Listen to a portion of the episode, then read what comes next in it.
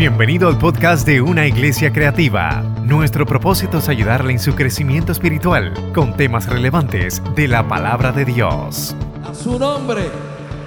A su nombre. Filipenses 1.6. Es una escritura muy conocida por todos.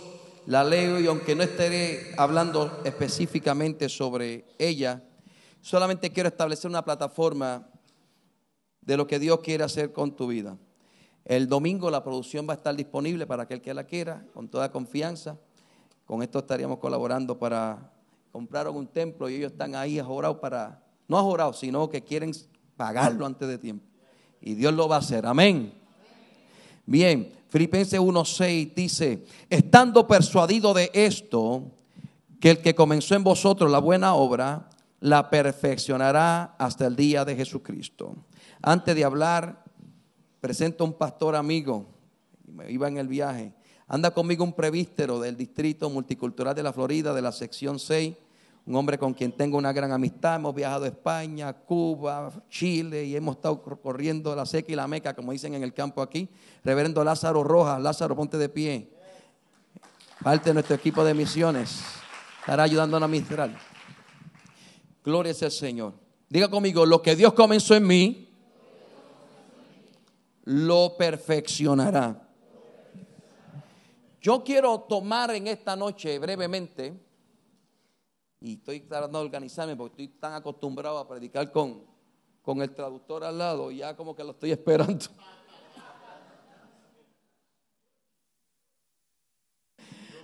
La vida de un joven, de un hombre, que es bien parecida a la de muchos de nosotros.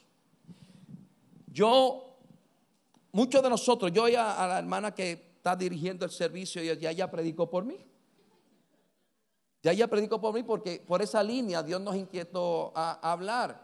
Muchas veces nosotros no nos vemos como Dios nos ve. Muchas veces muchos de nosotros no vemos en nosotros lo que otros ven. Cuando a mí me hablaron de ser pastor, jamás me vi siendo pastor. Siempre pensé que iba a servir a Dios desde que me reconcilié en el 92 y que mi vida iba a ser una de congregarme, de cumplir con mis responsabilidades, de asistir fielmente, de involucrarme en el servicio a la iglesia, pero jamás me vi como una persona que pudiera haber sido llamada por Dios para ejercer un oficio ministerial. Tuve cinco años apartado del Señor. Durante esos cinco años mi vida fue un desastre. Hijo de pastor, me casé a temprana edad, no quiero decirlo porque no quiero que nadie se anime y cometa el error. Mi vida bien parecida a la de este hombre, a la vida de Jacob. Jacob todo lo lograba tratando de buscar eh, eh, atajos. Y yo quiero que tú sepas que aunque tú no veas en ti lo que otros ven, lo que Dios depositó en ti, aleluya, y va a activar en esta noche en ti, se va a manifestar porque Dios tiene un propósito con tu vida. Cuando tú ves la vida de Jacob, y la historia está en Génesis capítulo 32, la historia de este hombre. Pero en el capítulo 35, perdón, 25 del, del, libro de Génesis, la Biblia revela algo de Jacob que es similar, que es idénticamente, es idéntico con nosotros. Jacob no vino al mundo porque simplemente, alabado sea el nombre de Cristo, Isaac tuvo un encuentro con su esposa y nació él y su hermano Esaú como coincidencia. Jacob nació con un plan. Jacob nació con un propósito. En el capítulo, aleluya, 25 de Génesis, dice la Biblia que aún en la etapa del embarazo de, aleluya, de su madre, que era de gemelos, había una contienda aparente, tenía una mala barriga, como le llamamos aquí en el campo, alabado sea el nombre de Cristo, y Dios, ella sintió que su vida era un, una, una, un desastre con la mala barriga, oró a Dios y dijo, Dios, si esto es así desde mi embarazo, ¿qué será de mi vida? Y Dios le dijo, hay un propósito en tu vientre, de tu vientre nacerán dos naciones, pero te digo desde ahora que el mayor de tus hijos servirá al menor. Y Jacob fue escogido por Dios para de él levantar a lo que hoy conocemos como el Estado o la nación de Israel. Tú naciste con un propósito en ti. No se llama destino. La Biblia no habla de destino. La Biblia habla de propósito. Dios te diseñó, Dios te entretejió en el vientre de tu madre y te trajo esta vida para que descubras tus propósitos y cumplas con tu propósito. Lo segundo que yo veo en la vida de este hombre llamado Jacob es que era un hombre que no solamente tenía un propósito para existir, sino que Dios había depositado sobre su vida promesas. Diga conmigo promesas. Mira que está tu lado, Dios, sobre ti hay promesas. Dile que está tu, sobre ti hay promesas. ¿Cuántos de los que están aquí en algún momento dado en su vida alguien le ha hablado de parte de Dios? Levante su mano. ¿Alguien aquí vio la experiencia? Palabra profética. ¿Cuántos de los que están aquí han leído la escritura y han sentido que Dios les ha hablado y le ha dado propósito? Mi amado hermano, tú, tú eres un depósito de promesas divinas. En ti hay promesa para los padres que están aquí. Yo quiero decirte que no importa lo que tú veas en tus hijos, sobre ti hay una promesa para con tus hijos. Cree en el Señor Jesucristo y serás salvo tú y tu casa.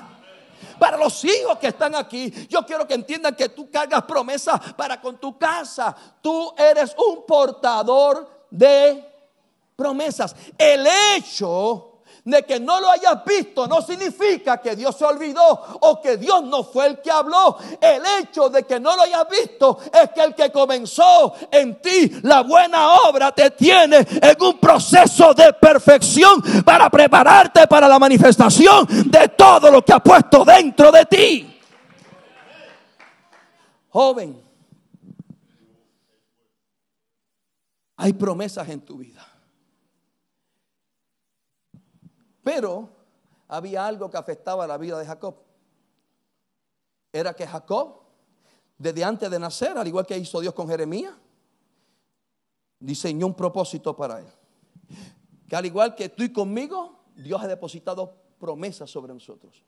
Pero había algo en su vida que yo le llamo ciclos no resueltos, que mientras se mantengan activos, son impedimentos para alcanzar lo prometido.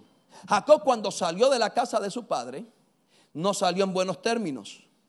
Salió dejando un hermano herido. Salió dejando un hermano odiándolo. Salió, salió de su casa dejando un hermano que había prometido que el día que su padre Abraham muriera, perdón, Isaac muriera, él iba a quitarle la vida a su, a su hermano Jacob. Él salió de su casa en malos términos.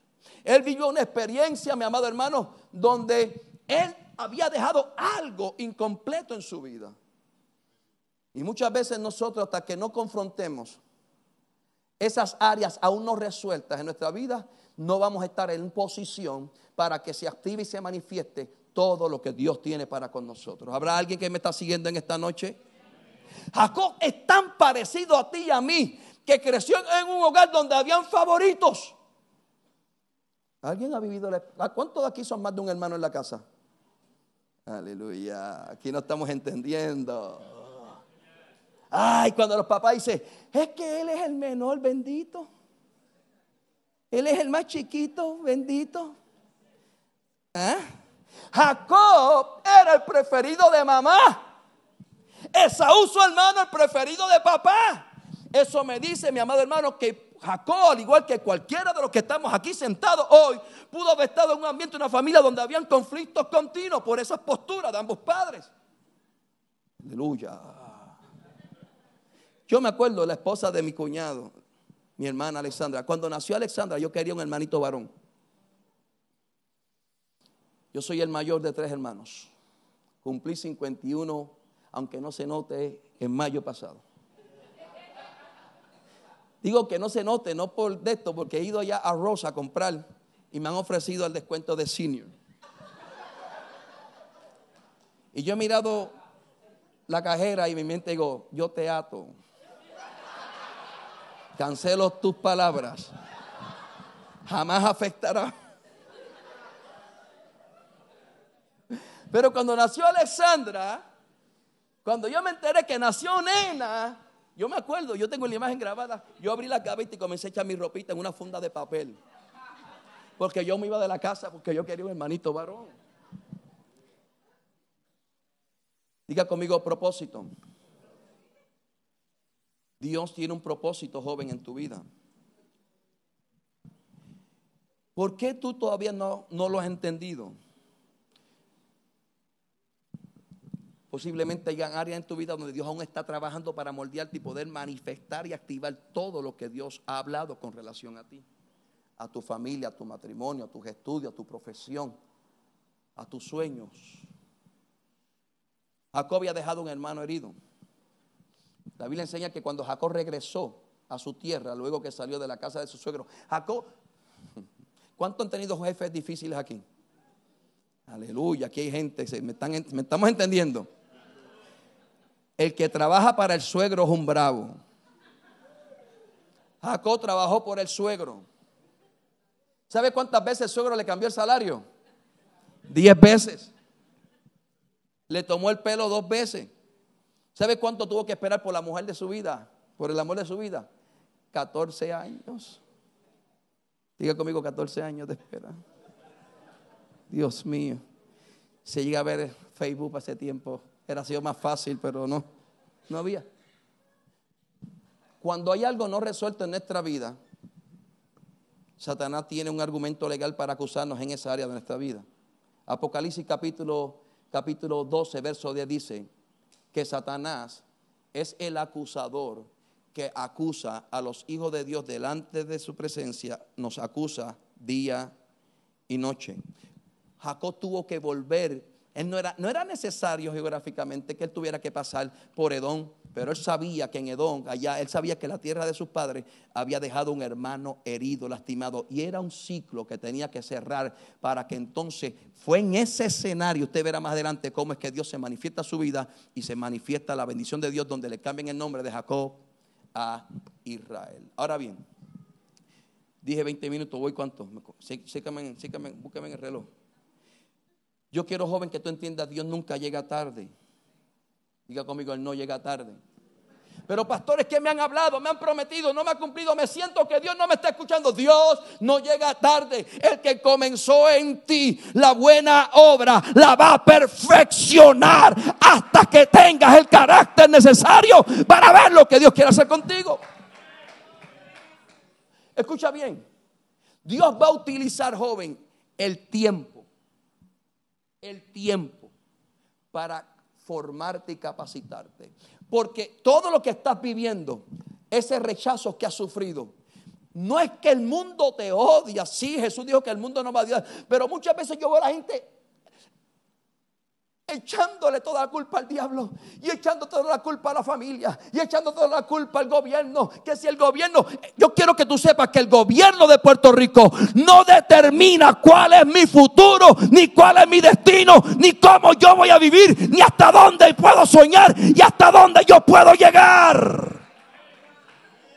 No, ni el de Estados Unidos, ni de cualquier parte del planeta. Dios está utilizando experiencias que se dan en la línea del tiempo para prepararte, porque el que comenzó en ti la buena obra la va a perfeccionar. ¿Sabe lo que? Mire, ese rechazo, esa crítica, esa traición, ese abandono, todo eso no es otra cosa que Dios utilizando las experiencias de la vida para ir perfeccionando en ti lo que Él quiere perfeccionar para cumplir en ti lo que Él dijo que va a cumplir.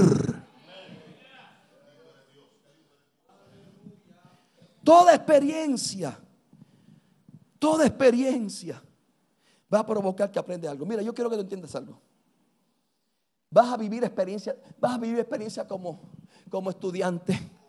Vas a vivir experiencia cuando ya te enamores y tengas tu primera novia. Ruego que sea la primera y la, y la única, ¿verdad? Vas a tener la experiencia cuando entres en tus primeras experiencias de trabajo. Va a tener, cada etapa de tu vida va a traer sus propias experiencias. Yo me acuerdo cuando yo tuve unas situaciones con unos líderes. Y yo decía, Dios mío, ¿por qué estos demonios son enemigos de la visión que tú nos diste? Y yo los veía como demonios, yo los veía, el pastor los veía como demonios. Y los miraba y decía, ese tipo se le metió el diablo. Y Señor, y ayúdame, porque nuestro ministerio se caracteriza por ver mucha manifestación de liberación. Bueno, esta iglesia, hemos estado aquí por muchos años, viniendo aquí. Y, yo decía, ¿y por qué los chamucos de este no se les manifiestan para sacárselo? Y dijo, el diablo este. Y ahí, y un día, ¿sabe lo que me mostró David, el Señor? Un día orando, venía a predicar a Puerto Rico cuando yo estaba allá.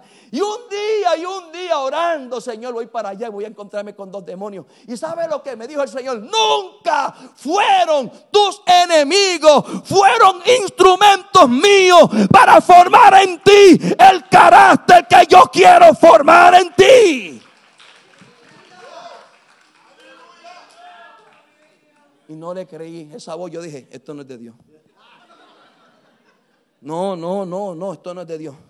Y sabe, la otra semana que estaba el día que yo, yo el lunes salía para Puerto Rico y estoy amarrándome los zapatos así temprano. Y oigo un predicador que siempre hoy la mañana y está trayendo una serie sobre el quebrantamiento. Y ese hombre dice: Mira, tú que, que ves como el diablo, a ese que pasa por tu lado en la iglesia y te pisa un callo y lo reprende diciendo que el no es el diablo, es Dios que te está formando. Comencé a llorar, porque cuando a mí Dios me habla, comienzo a llorar como un bobito. Diga conmigo, experiencias que me forman. Eso incluye rechazo. Eso incluye crítica. Eso incluye difamación. Eso incluye traición. ¿Sabe lo que decidí yo en 2020 y la iglesia pegó reírse y ahora ese es el lema de los jóvenes de la iglesia y todo? Nuestro único enemigo es el diablo. Todos nos aman. Pastor, pero si, si lo critican, me critican porque me aman. Pero ¿cómo es? Me critica. Es que me ama tanto que tengo que estar en la boca de él. Pastor, pero lo que está diciendo es una mentira. Él está mintiendo porque me ama. Soy tan importante en su vida que habla de mí, me ama. ¿Sabe lo que? Mire, escucha bien esto, joven. Y si lo aprende ahora temprano en edad, si lo, eh, aprende ahora en esta etapa de tu vida, vas a ver cómo tu, el cristianismo para ti va a ser un disfrute. Satanás nunca, Satanás nunca persigue dañarte el testimonio, no. Satanás nunca persigue dañarte, dañarte el apellido, no. Satanás nunca persigue dañarte un día, no. Lo que persigue Satanás con cada experiencia negativa que trata de manipular para dañarte es lo que persigue dañar tu corazón. Porque Él sabe que un corazón herido, que un corazón con raíz de amargura, que un corazón con resentimiento jamás podrá cumplir con el estándar de ser un verdadero adorador. ¿Saben? Lo que aprendí hace unos pocos años atrás, que las cosas las hago aunque no las sienta. ¿Alguien se ha sentido hipócrita haciendo algo por obediencia? Yo soy el único, ¿no? yo soy el pastor, yo soy pastor carnal, yo entonces, ¿no? Digo. ¿Sabe la famosa frase? Pastor, no lo puedo hacer porque no lo. Ah, aquí saben. ¿Cuánto hay? Pero, pero es que no lo. A Dios no le importa si tú lo. A Dios lo que le importa es que tú obedezcas. ¿Sabe lo que descubrí? Que la adoración nada tiene que ver con música. Nada. La adoración tiene que ver con obediencia. Y aprendí que esos actos hipócritas míos, en obediencia, lo abrazo aunque no me salga, en obediencia.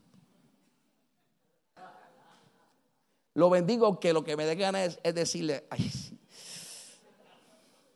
te bendigo y por dentro, Dios mío, ayúdame a bendecirlo de verdad por amor, ayúdame. ¿Sabe lo que descubrí, joven? Que cuando yo lo hago en obediencia, aunque no me nazca, lo que para mí es un acto de hipocresía quizá, o para otro, Dios lo está viendo como una expresión de adoración a Él. Porque se trata de obediencia. Y todo lo que estás viviendo simplemente para prepararte para ese momento en el que Dios manifestará todo lo que está cumplido. Quiero terminar. Dios va a permitir experiencias en tu vida para activar tu bendición.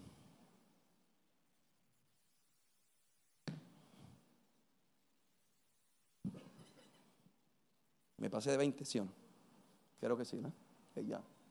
Dios va a permitir experiencias en tu vida que para ti van a parecer desagradables, no las vas a entender, no las vas a digerir, no, no le vas a ver sentido, pero son los momentos que Dios permite para prepararte para que lo que estás cargando en ti, tu propósito desde antes que naciera, las promesas que ha venido acumulando en tu espíritu, en tu corazón, en tu vida, de que has venido creciendo, esas madres que están orando por sus nietos, por sus hijos, todo eso que han venido declarando sobre ti, cada palabra, cada declaración profética que sale desde el altar, eso está cayendo en ti, en tu espíritu. Dios va a permitir episodios donde parecerán que el mundo entero te abandonó, pero es el momento preciso para Dios activar todo lo que puso en ti. ¿Sabe lo que dice Génesis 32, 24? Que cuando Jacob fue a enfrentarse con su hermano Esaú, temía lo que él iba a hacer y dividió su campamento en dos para que si atacaba uno sobreviviera y dejar descendencia. Cuando se acercó a su hermano, antes de acercarse a su hermano, dice que Jacob, léalo, está en el verso 24, se quedó solo, diga conmigo solo. Ay, Dios mío. ¿A cuántos le gusta la soledad? No, pero hay momentos que Dios la permite. ¿Cuántos han, han, estado rodeando de gente, familia, hermano de la iglesia, pero aún se han sentido? ¿Alguien ha pasado por ahí? Dios es intencional en las cosas que permite. Porque la soledad, en vez de ser una experiencia negativa, puede convertirse en una experiencia gloriosa. Porque mientras estás rodeando de gente y atendiendo a tantas voces, no puedes estar tu oído afinando para escuchar la voz de Dios y para tener una experiencia sobrenatural con Dios. Ese tiempo de soledad donde tú crees que Dios se olvidó, que Dios no está contestando, que los cielos se cerraron, que el pastor ni tan siquiera ahora me pone ni a cantar un corito, recoger la ofrenda. ¿Se olvidaron de mí? No. Son los momentos que Dios aprovecha para provocar en ti y en mí, número uno, que hagamos una pausa.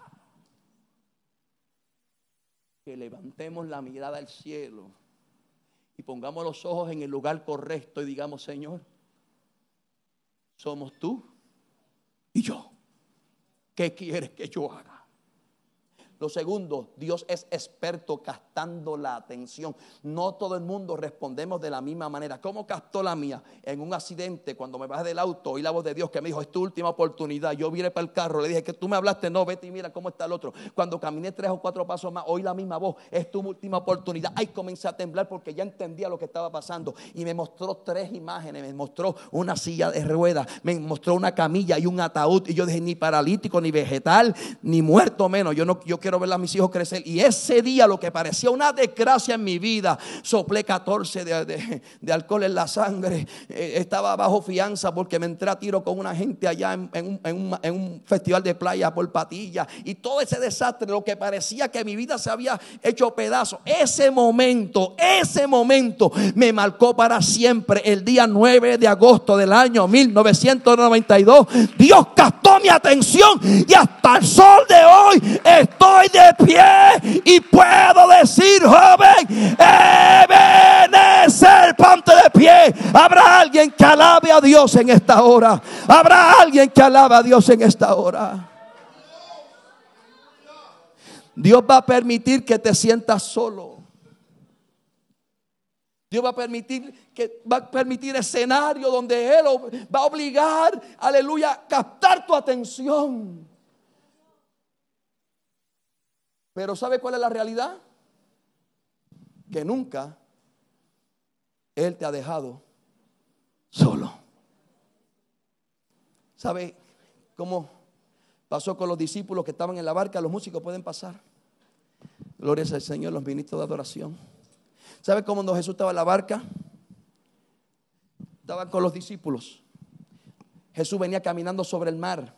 Perdón, Jesús estaba en la barca con los discípulos y los vientos y las olas anegaban la embarcación. Y estaban luchando hasta que uno de ellos miró y quién estaba en la barca durmiendo. Jesús, él nunca, joven, nunca, nunca, nunca ha abandonado tu vida. Es posible que no lo oigas, que no lo sientas, pero Él nunca, nunca ha abandonado tu vida ni jamás te abandonará. Pero son en esos momentos donde Él permite ese escenario para activar en ti la obra que Él comenzó en tu vida. La Biblia relata y termino que fue en esa soledad que se le apareció un ángel, se le apareció el Señor Jesucristo. Y fue en ese escenario, en su soledad, donde Jacob dijo, yo sé que todo lo que he hecho a mi manera no ha funcionado. Engañé a mi hermano, engañé a mi papá, sembré mal. Lo que sembré me alcanzó. Mi suegro me engañó diez veces, me engañó dos veces con la mujer que yo amo. Todo. Pero hoy dijo, Jacob le dijo, Jacob le dijo al Señor, ¿sabes qué? Ahora entiendo lo que pasó. Y yo decido hoy no dejarte ir hasta que tú me bendigas. Toda esa historia de su niñez, desde el embarazo, su nacimiento, las crisis de familia, el papá prefiriendo a su hermano Esaú y su mamá prefiriéndolo a él. Todo era una experiencia de formación donde Dios está utilizando el tiempo para prepararlo, para que se cumpliera en él lo que Dios había hablado de él desde antes de nacer. Pero él tuvo una decisión. Y hoy yo quiero orar. Yo sé que el tiempo ha avanzado. Pero yo sé que aquí hay jóvenes que tienen hambre de Dios. ¿Habrán jóvenes aquí que tienen hambre de Dios? Yo quiero orar por un toque especial de Dios para su vida. Por una unción especial. Si alguno no ha recibido el bautismo en el Espíritu Santo y cree que Dios puede hacerlo, yo sé que hoy puede salir de aquí así. Yo sé que es día de semana. Y yo sé que no va a pasar aquí, pero el domingo yo salí de la iglesia un cierre de ayuno de 21 días y el culto duró 5 horas y medias. La gloria de Dios tomó control de la iglesia. No cabía nadie por los pasillos, los niños los mandé por todos los salones que existían. Porque si yo creo algo, es en la obra del Espíritu Santo. Jacob dijo, yo sé que todo puede cambiar y se puede activar en mí todo lo que mi mamá me habló de lo que tú le dijiste cuando yo estaba en su vientre. Hoy no te dejo hasta que no me bendiga. Cuando tienes una experiencia con Dios, esta experiencia te va a marcarle por vida. A mí me marcó. En el caso de Jacob salió de la experiencia con un hombre cambiado y cojeando de una pierna. Y yo me imagino, a veces le digo a los hermanos, cuando la gente veía cojear a Jacob, Jacob, ¿qué te pasó? tuvo un encuentro con Dios. Cuando Dios te marca, cuando Dios te toca, jamás seguirá siendo el mismo. Todos esos jóvenes que quieren que se active y que se manifieste todo lo que Dios comenzó en ustedes. Yo le invito al altar unos minutos antes de despedir este servicio. Todo el que quiera la oración, sea joven, sea adulto, con toda confianza podemos hacerlo. Levanta una adoración al Señor. Padre, he hablado tu bendita palabra, lo que tú has puesto en mi corazón. Yo te agradezco por la vida de este joven. No importa si estás enfermo y puede ser la noche que Dios te sane.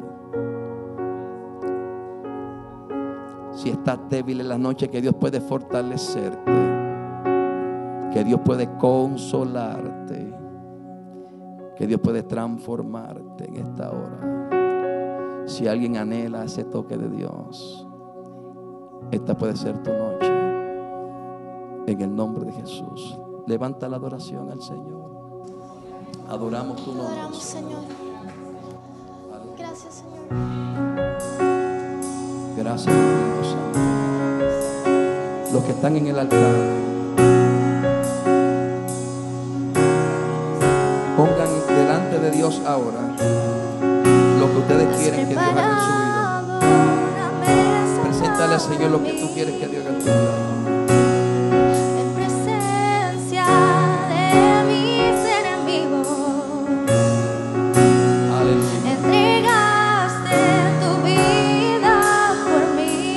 Bienaventurados los que tienen hambre y sed, ellos serán saciados.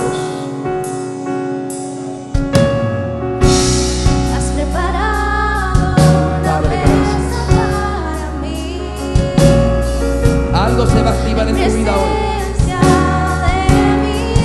Algo se va a activar en tu vida hoy. Algo se va a activar en tu vida hoy.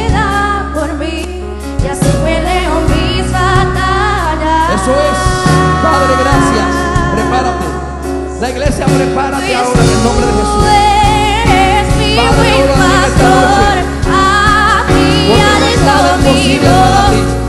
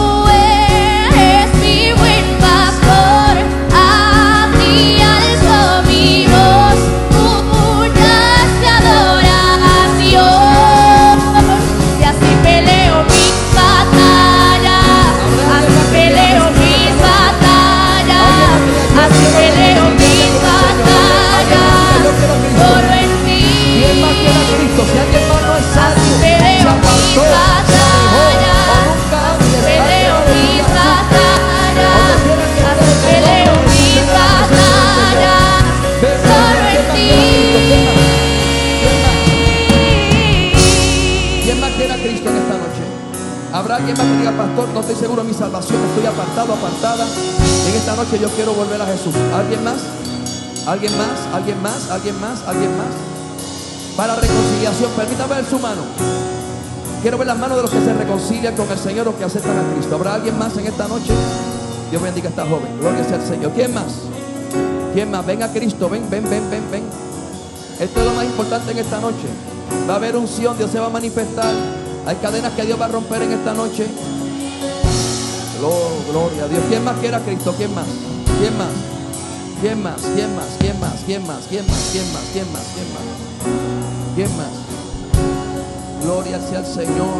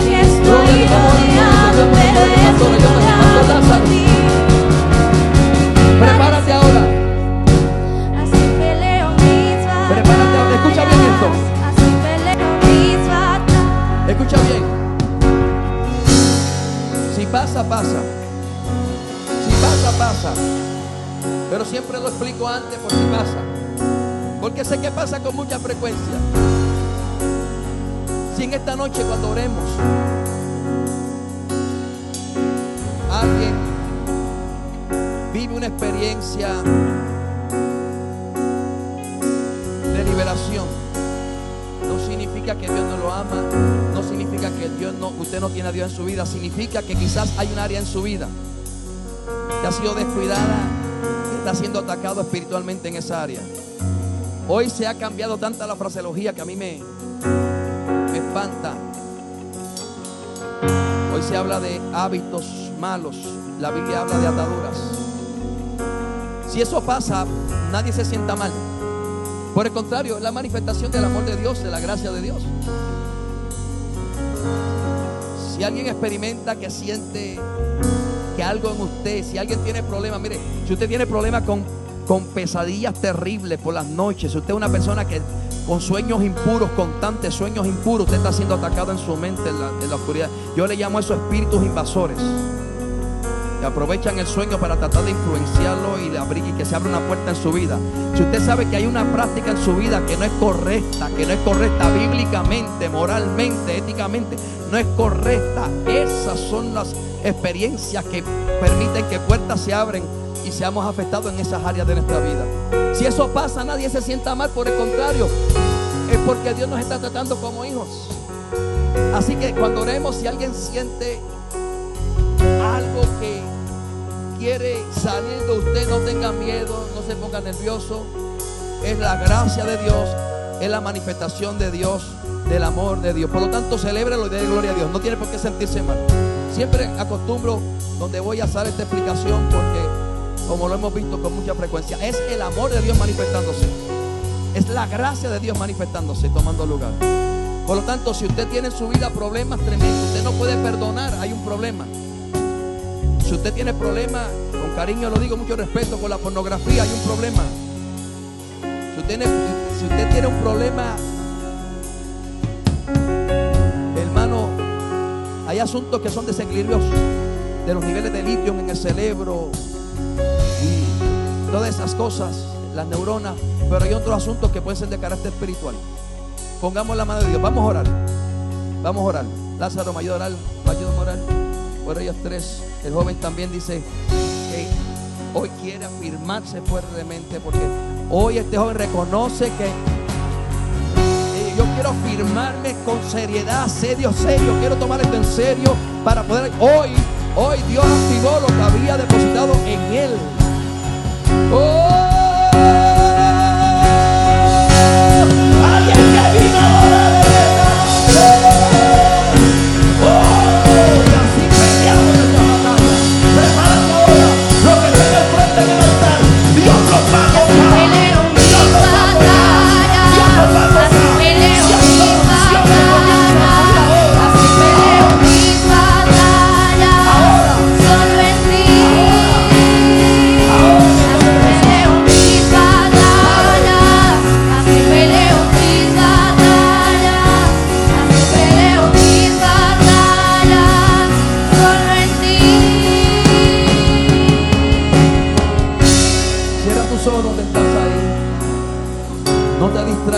Se está moviendo.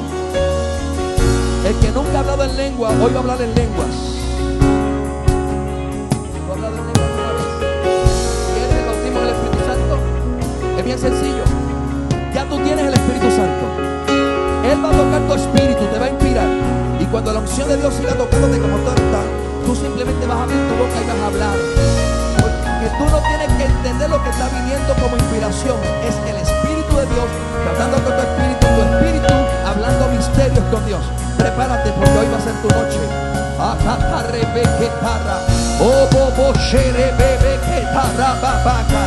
Oh, ahí está Dios. Hija mía, no tengo oro ni plata.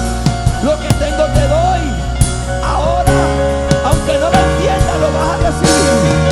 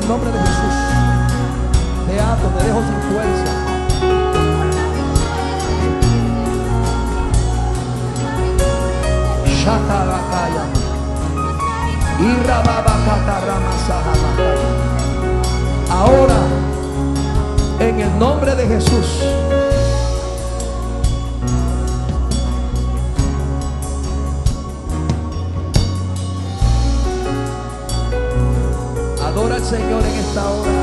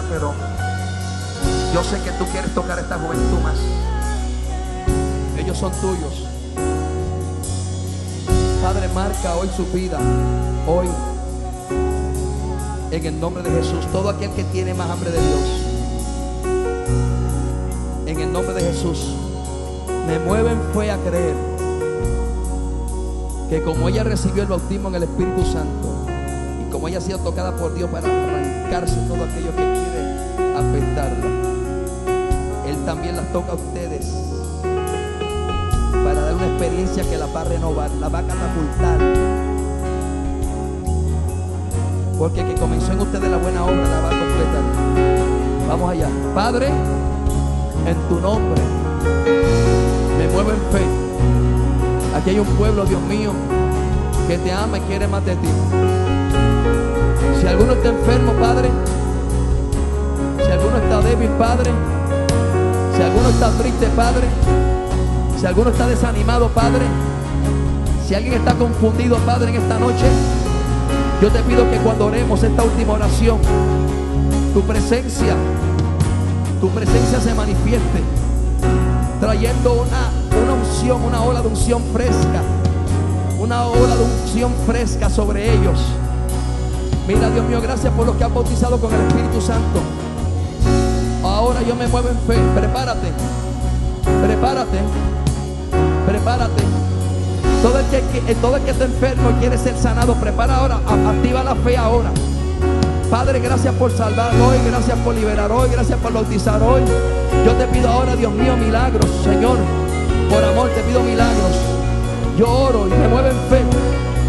Que voy a contar a tres. Yo voy a contar a tres, honrando al Padre, al Hijo y al Espíritu Santo. Y me muevo en fe a creer que cuando cuente a tres, el que está enfermo se va a sanar. El que está débil se va a fortalecer. Toda atadura que quede se va a romper. Oh Dios mío, tú vas a crear milagros creativos hoy. Donde, aleluya, hayan removido una pieza del cuerpo, un órgano, tú lo creas hoy. Donde haga falta hueso, yo creo en fe que tú lo creas hoy. Dios mío, dentaduras dañadas, tú las sanas hoy. Problemas en los huesos, en las rodillas, tú los sanas hoy. Ahora, en el nombre de Jesús, oro, oro, oro para que el que quiere el bautismo en el Espíritu Santo, todo aquel que quiere un toque de Dios, aprovechelo ahora, aprovechelo ahora, aprovechelo ahora. Todo aquel que quiere un toque de Dios, aprovechelo ahora. Declaro en fe al Dios que es todopoderoso, al Dios que todo lo puede, al Dios y Padre de mi Señor y Salvador Jesucristo, que cuando cuente a tres, Dios te va a tocar. El que nunca hablaba en lengua, prepárese. Ay, ay, ay, ay, ay. El que nunca hablaba en lengua, prepárese. Porque va a abrir su boca y comenzará a hablar. Ay, Dios mío, lo siento Dios. Y va a comenzar a hablar lo que Dios puso en su espíritu. Padre, lo hago para tu gloria. Uno. Prepárate, prepárate. Dos.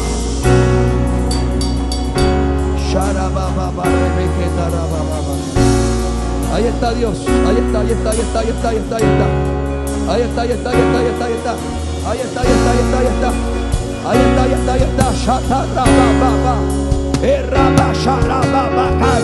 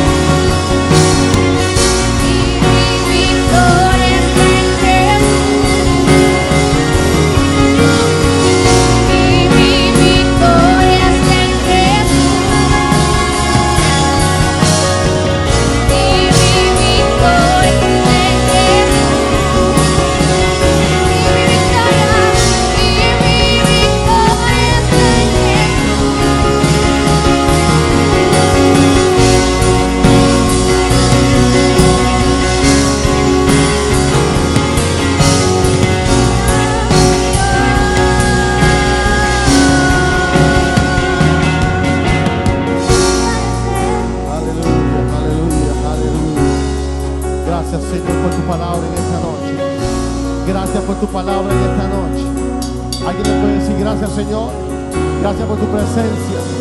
Gracias, Señor, por lo que has hecho. Espíritu Santo, gracias.